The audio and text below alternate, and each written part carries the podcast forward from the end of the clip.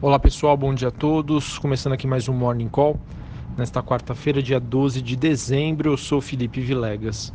Olhando aqui, os mercados é, globais têm um dia positivo, com as ações avançando, após o, a notícia de que o Canadá concedeu fiança à executiva da Highway, permitindo que ela permaneça no país enquanto espera uma possível extradição nos Estados Unidos.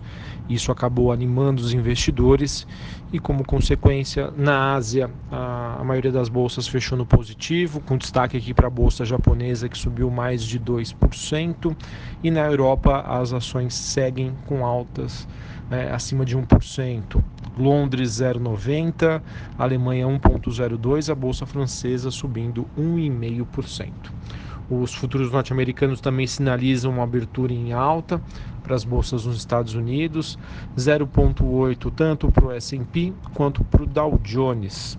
Em relação ao petróleo, ele tem a segunda alta seguida, com um otimismo aí sobre os estoques, já que foram divulgados ontem os dados que mostraram uma redução maior do que o investidor estava esperando, e também um certo alívio aí nas tensões comerciais. O petróleo WTI negociado em Nova York sobe quase 2% e o Brent negociado em Londres sobe 1,7% neste momento. Os metais em, em, Londres têm uma alta nessa manhã, 0,1 para o cobre, estava no negativo, passou para o positivo e o níquel subindo aí 0,6.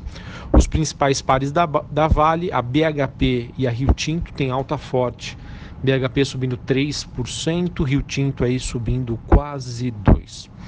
Conclusão, pessoal, olhando aqui para o desempenho das principais bolsas internacionais, olhando para o desempenho da, das commodities, espera, é, esperamos aí que a bolsa brasileira também tenha aí um, um dia positivo, é, com alívio da, da guerra comercial. Isso é, isso é bom para os bancos brasileiros. É, e olhando para o desempenho das commodities, deve ser um dia positivo para a Petrobras, Vale e siderúrgicas. O índice dólar frente aos seus principais pares globais do G10 tem uma queda leve de 0,01 neste momento.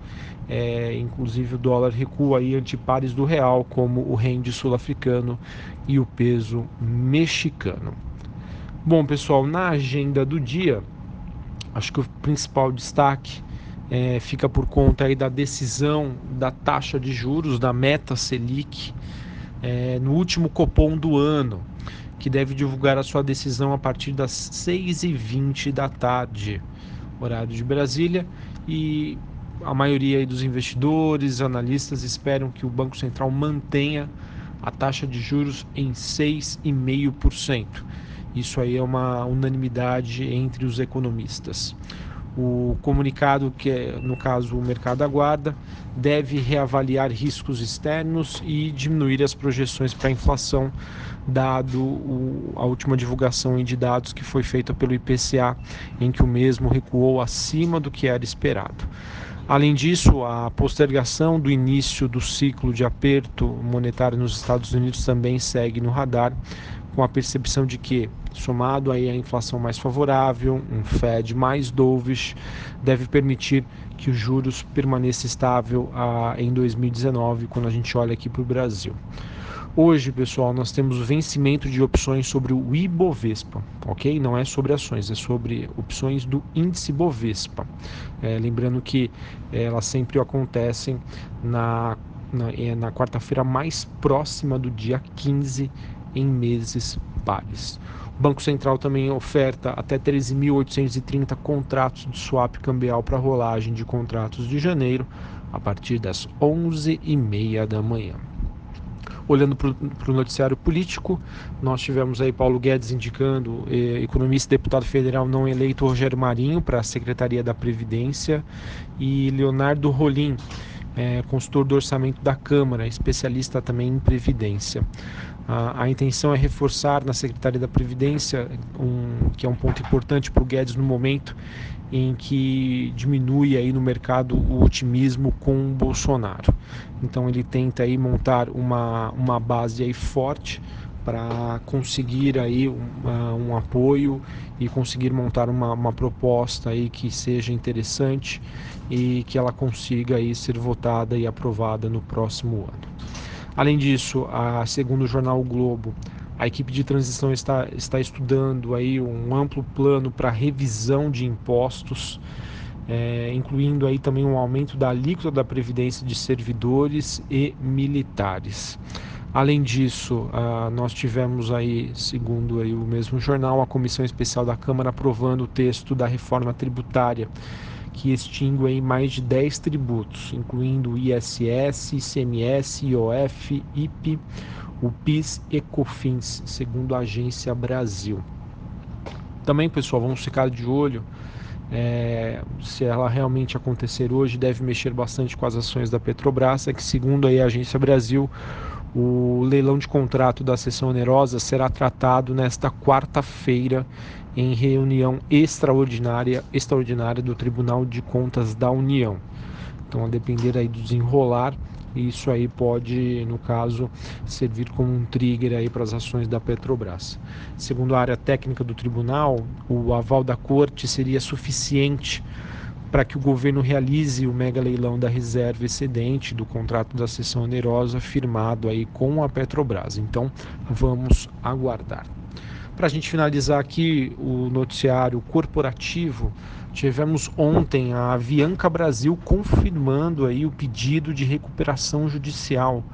Foi uma notícia aí que impactou bastante as ações da Gol e da Azul, que tiveram altas fortes.